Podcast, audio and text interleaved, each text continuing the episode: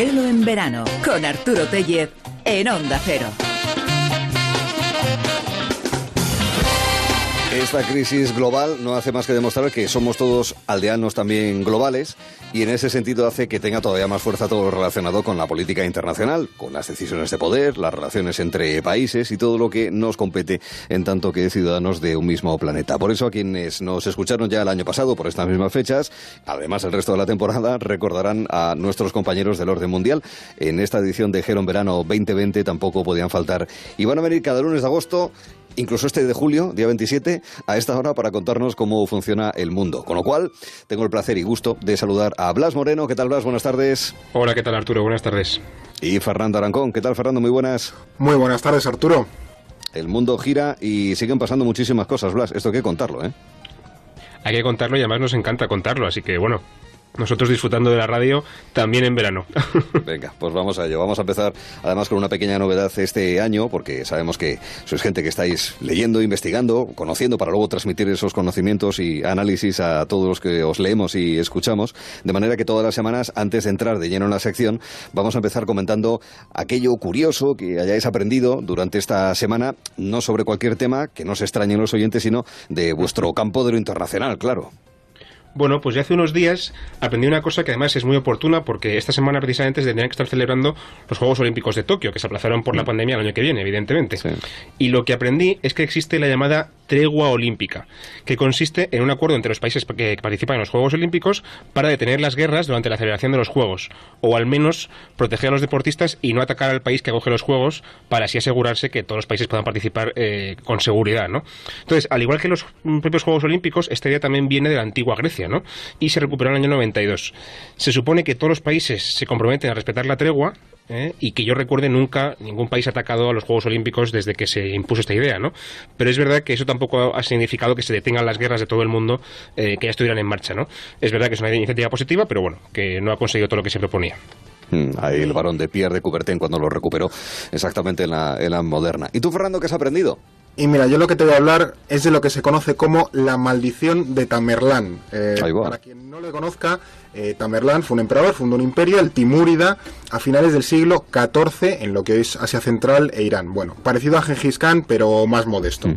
El caso es que cuando se muere en 1405 le, entierran en Samarcanda, hoy Uzbekistán, en un pedazo esos de mausoleos enormes que hoy son una joya arquitectónica impresionante, ¿no? El caso es que cuenta la leyenda que en su tumba había las típicas inscripciones que debe haber, bueno, si quieres ir lanzando maldiciones, ¿no? Como buen, como buen muerto insigne.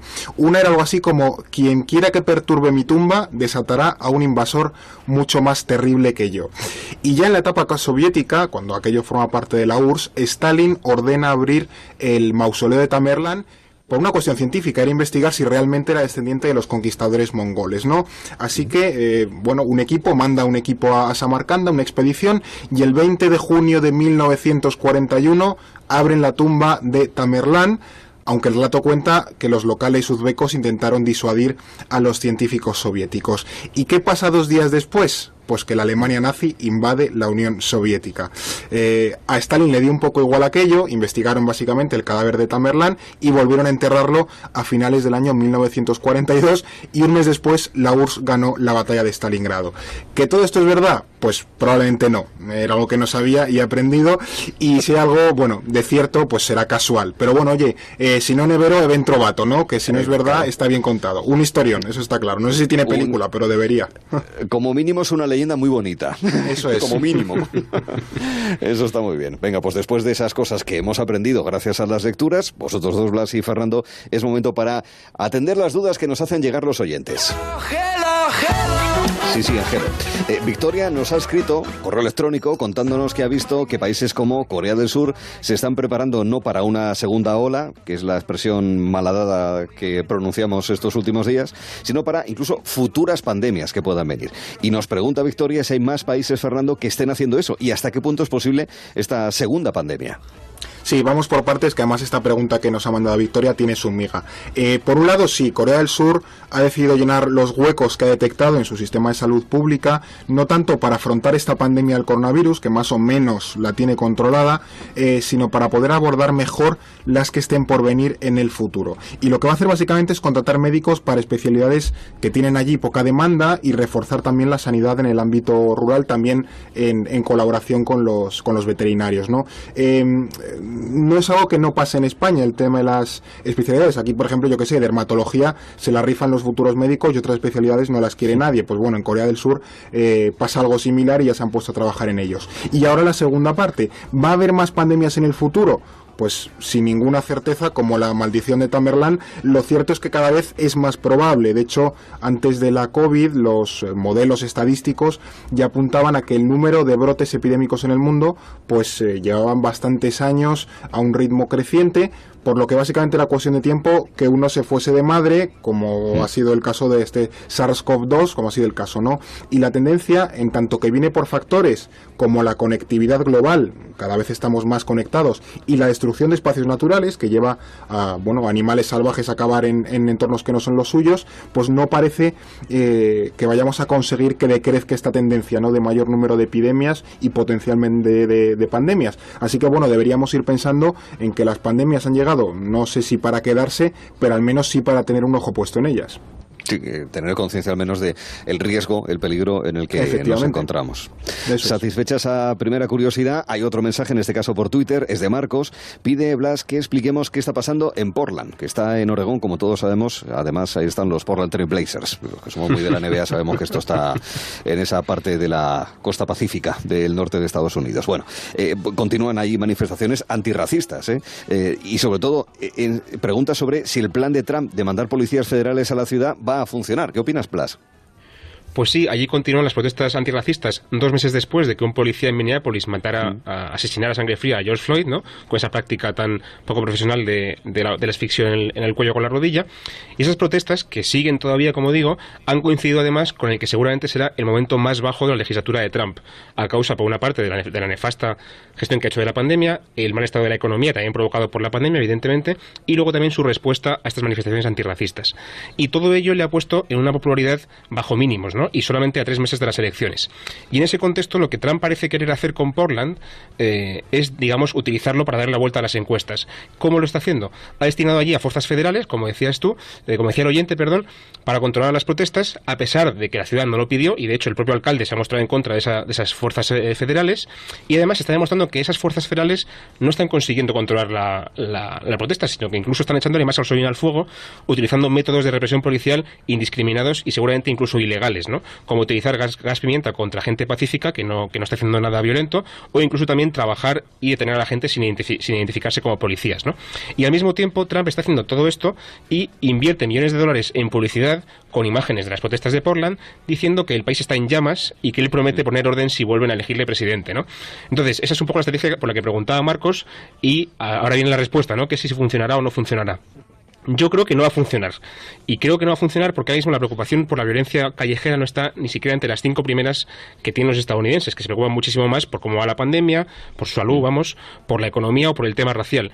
Y porque además eh, creo que no va a funcionar porque el mensaje de Trump ya lleva implícita la propia trampa que se ha puesto a sí mismo. Porque dice que si gobiernan los demócratas en el, año que viene, el país estallará en violencia, ¿no? Cuando precisamente eso está pasando bajo su propio gobierno. De, de alguna forma se desacredita a sí mismo con este mensaje, ¿no?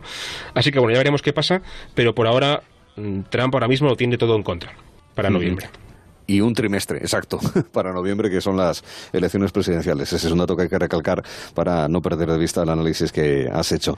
Y hay una tercera cuestión, en este caso la firma Raúl Mozos, eh, envió un mensaje, una pregunta que mucha gente se está haciendo. Eh, ¿De dónde va a salir, es que es verdad, ¿de dónde va a salir el dinero que, que, nos va a dar Europa? Porque claro, esta no es la pregunta del millón, es la pregunta, es verdad, de los 750.000 millones, siendo correctos, Fernando.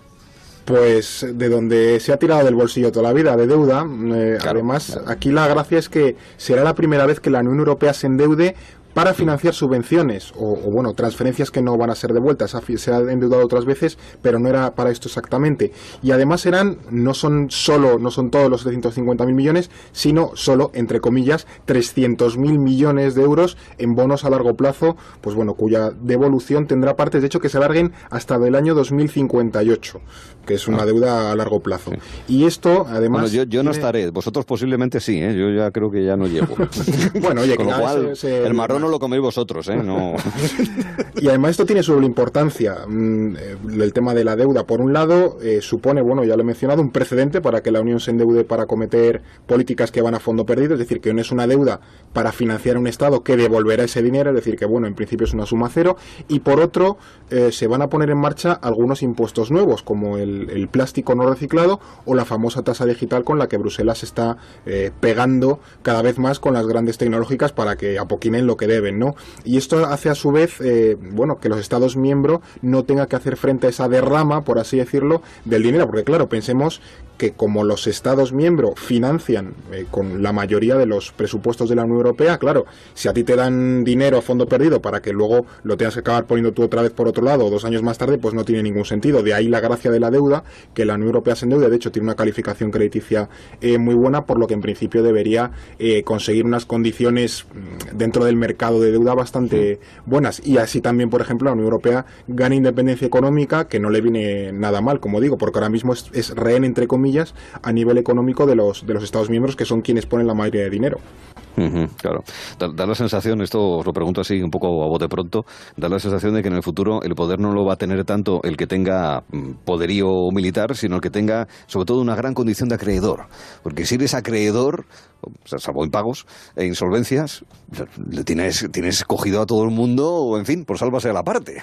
¿eh? Pues ser acreedor, ese es el futuro de, de, la hace ya tiempo que si, si, te fijas lo que venimos viendo son eh, guerras financieras, guerras económicas, guerras comerciales, ya los países no sale rentable liarse a tiros o a bombazos, eh, sale muchísimo más rentable y mucho más práctico subir aranceles, imponer sanciones, en fin, fastidiar la economía y las finanzas del contrario, porque bueno, es que es más efectivo y menos costoso para uno soft power. Eso es.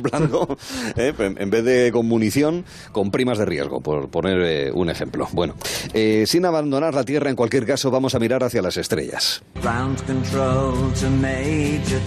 Bueno, esto lo decía el amigo David Bowie hace décadas, el control de Tierra, haciendo un llamamiento hacia una nave espacial, porque todos los países miran hacia el espacio y en concreto a Marte, al planeta rojo, en esta carrera por llegar a lugares poco conocidos. La semana pasada, Emiratos Árabes Unidos Unidos lanzaba una primera sonda espacial a Marte y China hacía lo mismo pocos días después.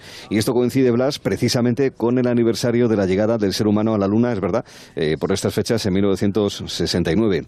¿Esto es una nueva carrera por las estrellas? ¿Qué opinas? Yo creo que sí, sin ninguna duda. Y además es una guerra mm, espacial todavía más interesante que la que teníamos en la Guerra Fría. ¿Y por qué? Bueno, pues porque hasta ahora teníamos evidentemente a Estados Unidos y a Rusia, los dos grandes potencias, además también de algunos aliados estadounidenses como Japón, Canadá o la Unión Europea, pero en los últimos años ha habido otros países que se han lanzado también en la carrera espacial. El principal es China, por supuesto, que ya compite con Estados Unidos, como antes decía o dejaba entrever Fernando con el tema comercial, también en el tecnológico, y han sido el primer país en llegar a la cara oculta de la Luna hace creo que un año o así, me parece, que ya fue un hito importante. Mm. Y luego también tenemos a Israel y a la India, que también son dos potencias crecientes, que intentaron llegar eh, a la Luna y llevar allí vehículos en 2019, sin éxito todavía, pero bueno, lo han intentado. Y además, ya por último, es muy interesante lo de Emiratos, eh, que comentabas tú esta semana, porque hay varios países de Oriente Próximo, además de Emiratos, Arabia Saudí también, Bahrein o Turquía, que han iniciado programas espaciales en los últimos seis años. Es decir, hay un montón de países que se han lanzado a la carrera espacial, lo cual ya es interesante, pero es que además hay una cosa todavía más novedosa, eh, que es la entrada de capital privado. Y hablamos, por ejemplo, de Elon Musk, el fundador de Tesla, o Jeff Bezos, el fundador de Amazon, a los que se hacen a los que se les llama ya oligarcas del cohete entre comillas, porque invierten millones de dólares en ambiciosos proyectos de exploración y también de turismo espacial y también están consiguiendo ya proveer de servicios espaciales a los países incluso. SpaceX, la empresa de Elon Musk, por ejemplo, ya lleva suministros y ha empezado también a llevar astronautas estadounidenses a estación espacial internacional. Así que tenemos una carrera con muchos más países involucrados y también con empresas muy importantes. Me acuerdo el año pasado por estas fechas, como estaba yo en antena con vosotros, me acuerdo de una pregunta lanzada sobre el Estatuto Jurídico Internacional de la Luna. Dentro de poco habrá que preguntarse cuál es el Estatuto Jurídico Internacional de Marte. A ver si es que vamos a parcelarlo para hacer una pues especie de Tierra 2. no me extrañaría nada, la verdad, a este paso.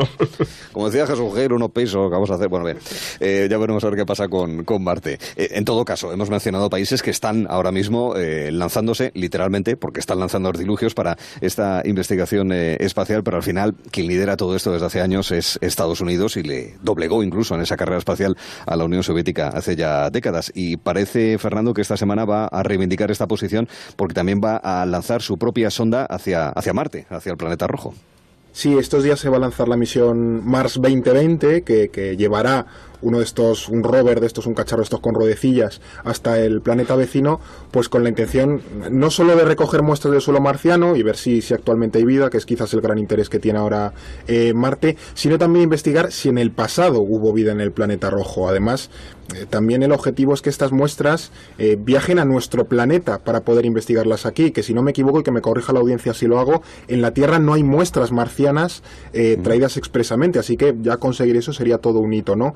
y así también la NASA pues consigue desperezarse un poco, que lleva unos años eh, bastante malos. A raíz de la crisis de 2008, pues claro, durante buena parte de la era Obama la NASA sufrió unos recortes a nivel presupuestario enormes, porque claro, en general la carrera espacial ya no era una prioridad en los gobiernos estadounidenses desde que cayó la Unión Soviética, y claro, pues eh, era un sumidero de dinero, así que Estados Unidos recortó por ahí. Pero claro, ahora hemos visto, Blas lo ha mencionado, eh, la cantidad de países que se han, y de empresas incluso, que se han metido a, competir en la carrera espacial. Así que bueno, Estados Unidos ha decidido ponerse un poco las pilas. De hecho, acabó pagando a Rusia, Estados Unidos, unas millonadas para que eh, subiese a sus astronautas, es decir, Rusia subiendo a los astronautas estadounidenses en la versión espacial del BlaBlaCar, eh, una auténtica millonada, ¿no?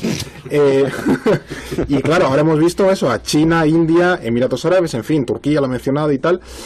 así que eso en Washington debe decir que, vamos, que aquí, que si no les quieren comer la tostada, pues deben mm. ponerse un poquito las pilas, ¿no? Hay que tener en cuenta que ellos, los Estados Unidos, ponen más de la mitad del presupuesto espacial en todo el mundo, ¿no? O sea, y además mantiene hitos considerables, así que también es una cuestión de prestigio patrio eh, seguir un poco en la pomada.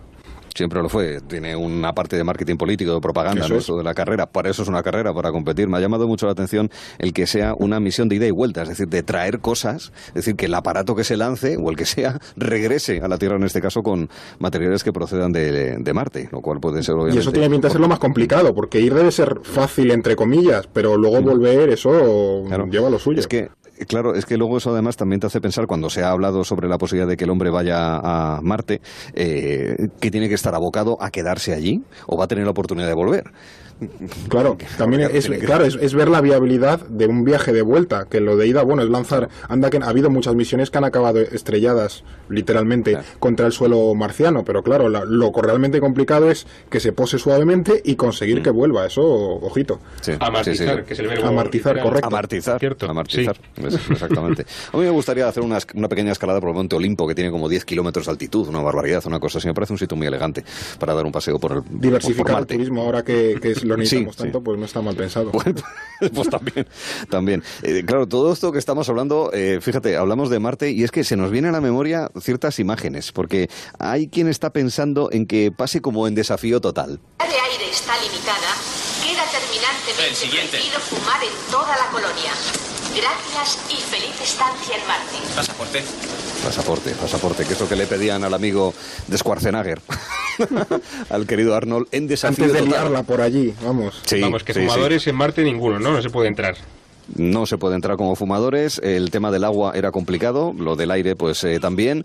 Eh, todos recordamos, evidentemente, ese pequeño personaje que parecía el Puyol, ¿verdad? Que salía del cuerpo de un alienígena, o la mujer de tres pechos, que también es una cosa que nos dejó a, muchos eh, impactados. Vacaciones en Marte, Blas. ¿Esto, ¿Esto es una realidad? ¿Esto puede llegar incluso a tener relevancia para la geopolítica aquí en el planeta Tierra?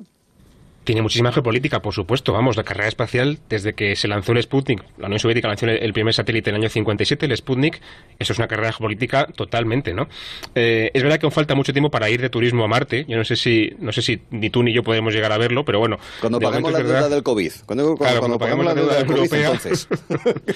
Eh, pero es verdad que hay mucho interés a futuro en las hipotéticas colonias de, de Marte o de otros satélites o planetas que pueda haber fuera y también interés en los recursos que pueda haber fuera, Esto es una cosa muy a largo plazo, aún no se puede, eh, a nivel técnico no se puede ni valorar, pero bueno, es verdad que hay países que piensan que eso puede ser interesante a futuro, ¿no? Pero es verdad que lo que hay de interés realmente ahora mismo en los países que quieren lanzarse la carrera espacial es uno, lo que tú comentabas ya antes de la propaganda, de, marcarte un hito, digamos, eh, en la carrera espacial, que evidentemente legitima muchas cosas a nivel de potencia, y luego también hay una cosa que no es menor, como diría nuestro expresidente, es cosa mayor, eh, que son los satélites. Los satélites, que parecen esa cosa tan tonta y tan, y tan sencilla, son fundamentales para la, para la economía y para la defensa de los países, porque son lo que asegura nuestra comunicación, eh, el Internet en buena medida. ¿no? Entonces, ser capaz de, defenderlos, de derribarlos o de mantenerlos en órbita es muy importante para cualquier país que se precie y que quiera ser una potencia, y para eso hace falta tener una carrera espacial más o menos eh, solvente. ¿no? Así que, ya digo, esto es pura geopolítica y aunque no nos fuéramos a otro, a otro planeta, a otro satélite. Incluso lo que pasa en la Tierra también tiene mucho que ver con la carrera espacial fuera, digamos. Hay que estar atento también a todo ese proceso de competencia entre, entre, países para alcanzar Marte u otro tipo de objetivos en la exploración espacial. Pero bueno, mirando más hacia lo que es presente y cercano futuro, vamos con un repaso de actualidad internacional. Vamos a empezar en Reino Unido, donde parece que el grupo de Smiths ya avanzaron en el tema que nos ocupa. Bueno, caminando por las calles de Londres y de Birmingham, como sabrán los oyentes, eh, los británicos nos miran con preocupación por el repunte de casos que estamos experimentando, sufriendo en nuestro país y temen que sus nacionales, the Britons, como ellos mismos dicen, al volver trasladen el problema a Reino Unido. Así que su gobierno ya ha dicho que los que regresen de España tendrán que guardar una cuarentena. ¿Y esto, Fernando, cómo puede afectar estos rebrotes al turismo que llega desde otros países?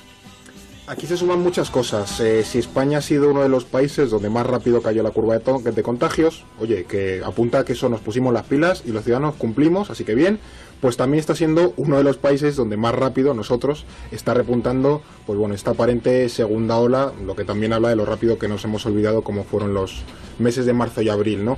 Entonces cada vez más países europeos pues están recomendando no viajar a España por el riesgo de contagio. Algunos han sido más comedidos y apuntan solamente a unas, bueno, a unas provincias o zonas concretas y otros, como el británico, pues han cogido la brocha y hacen la parte por el todo y meten a toda España en el mismo saco, cuando pues por suerte o por desgracia la situación epidémica en nuestro país es muy distinta. Nada que ver tiene, por ejemplo, donde estás tú en Asturias, con Aragón, que son casos diametralmente opuestos, pero bueno, para los británicos es todo lo mismo. Y lo que está hacer Exteriores ahora, el Ministerio de Exteriores, es apoyar que Canarias y Baleares queden fuera de, la, de esta quema británica porque sus economías dependen muchísimo del turismo. En el caso de Baleares, eh, el peso del turismo en el PIB es del, entre el 35 y el 45% aproximadamente. Y ahora en verano es tradicionalmente el, el, pico de turistas, por lo que si se pierde la campaña de verano, pues evidentemente la economía regional eh, se viene abajo. Además, quiere la ironía que ahora, eh, si no recuerdo mal, el ministro de Transporte del Reino Unido iba camino de España para pasar sus vacaciones por lo que en principio al volver tendrá que pasar la cuarentena. Y de hecho un diputado conservador creo que estaba el otro día tomando cervezas tranquilamente en Lanzarote, que hace bien, pero bueno, que también le va a tocar eh, guardar un poco la, la cuarentena para cuando vuelva. Lo que sí conviene dejar claro es que la pandemia no se va a acabar de un día para otro por ley. La gripe de 1918 tuvo brotes hasta 1920 y esta, bueno, la, la, epidemia solo se va a terminar de dos maneras, o encontrando la vacuna inmunizando a la población, o de ir de rebrote en rebrote durante años hasta que haya inmunidad de rebaño. Y el turismo en cualquiera de los dos escenarios pues tiene la partida más que perdida, por lo que habrá que ver cómo podemos hacer para sostenerlo, porque muchas familias viven de él y comen de él. Entonces mm, hay que ver cómo hacerlo. Sí, sí, es una situación antinormal, ciertamente. Y oye, una, una última cuestión que, en principio llama la atención, es decir, ¿por qué un país se quiere retirar de un tratado internacional contra la violencia de género? Que eso que eh, parece que puede ocurrir en el caso de Polonia, lo anunció el pasado viernes, salir del convenio de Estambul, que es un acuerdo internacional importante para afrontar la violencia contra las mujeres. Explícanos, Blas, por qué se plantea esto el gobierno polaco. Bueno, es que este convenio no solamente es importante, es el más, seguramente el más completo que hay a nivel internacional en materia de protección de la mujer y contra la violencia machista. O sea, es una cosa bastante gorda. Y el gobierno polaco hay que entender que tanto el gobierno como buena parte de la población del país, no todo, el, no todo el país, son muy, muy conservadores. Y cuando digo muy conservadores es muy, muy conservadores. Y una de sus banderas electorales más importantes es la defensa de lo que ellos llaman la familia tradicional y los valores cristianos. ¿no? Entonces, para ellos, este convenio de Estambul es un tratado que, tiene eh, aspectos dañinos, dicen ellos, y que también contiene elementos ideológicos ¿no? Eh, que ellos no comparten. Entonces, eh, además dicen incluso que no es necesario siquiera, porque ellos ya tienen leyes en el país que protegen suficientemente a la mujer, ¿no? Entonces es una cuestión, bueno, pues puramente ideológica, que seguramente, evidentemente, no se corresponde con la realidad legal del país. Sí que hace falta este convenio, es necesario, pero bueno, ellos ya van en línea con otras cosas que han hecho, como por ejemplo también atacar a, a los derechos del colectivo LGTB, también regulaciones muy estrictas en el tema de la aborto.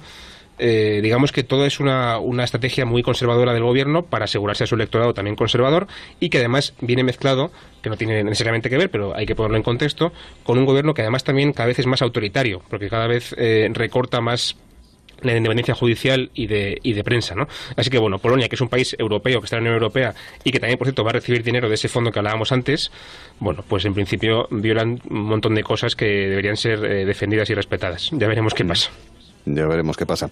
Detalles sobre esa situación, esa decisión e iniciativa del gobierno polaco. Eh, hemos hablado de muchas cosas, lo seguiremos haciendo. Si quieren aportar, preguntar, eh, saben que pueden enviar las preguntas sobre temas internacionales enviando un correo a contacto arroba elordemundial.com. Lo repito, contacto arroba elordemundial.com. También a las redes sociales de Gelo en Verano y del el propio Orden Mundial. Hoy con Blas Moreno y con Fernando Arancón. ¿Habéis hecho alguna vez el Camino de Santiago, queridos? No, y me pesa no haberlo hecho todavía, pero bueno. hice tres etapas una vez y además las hice al revés. ah, mira, pero con conciencia, entiendo, ¿no? No, no, esa es que yo me, quería ir de viaje. No, no, no. Y de hecho, mucha gente muy amable se paró a decirme, oye, vas mal creo que te tienes que dar la vuelta. Pero no, yo quería hacer un viaje de tres días por Cantabria y decidí coger la ruta de Camino de Santiago para utilizarla como, como base, pero vamos, que no tenía intención de seguirla hacia Santiago, sino iba al revés. Santiago. El anticamino, sí, sí, pero me encantó. Sí. me encantó. No, pero vamos a ver, quiero decir, es que al igual que hay que enviar una nave espacial a Marte para que regrese, es decir, que haga el viaje de ida y vuelta también, antes, a ver, tu viaje, Blas, era medieval, porque antes la gente no cogía luego un autobús o un avión para volver, no, no, iba y volvía, claro, claro, que era como había que hacer, que se hacía el camino de Santiago dos veces. Lo que pasa es que a la vuelta no te de, no, ni compostelana ni nada. Las gracias, como mucho. Y sí te reconocían. Si no convalidaba, no. no Yo volveré, en cuanto pueda volveré. Es un sitio al que siempre volver y de hecho volveremos porque es una pena, las cosas están como están, pero el camino es eh, secular y perdurará. Por eso también tenemos dentro de un momento un espacio dedicado a ello. Pues eso, el orden mundial, un abrazo y hasta la semana que viene. hasta la semana que viene, un abrazo. Gracias. Sigue,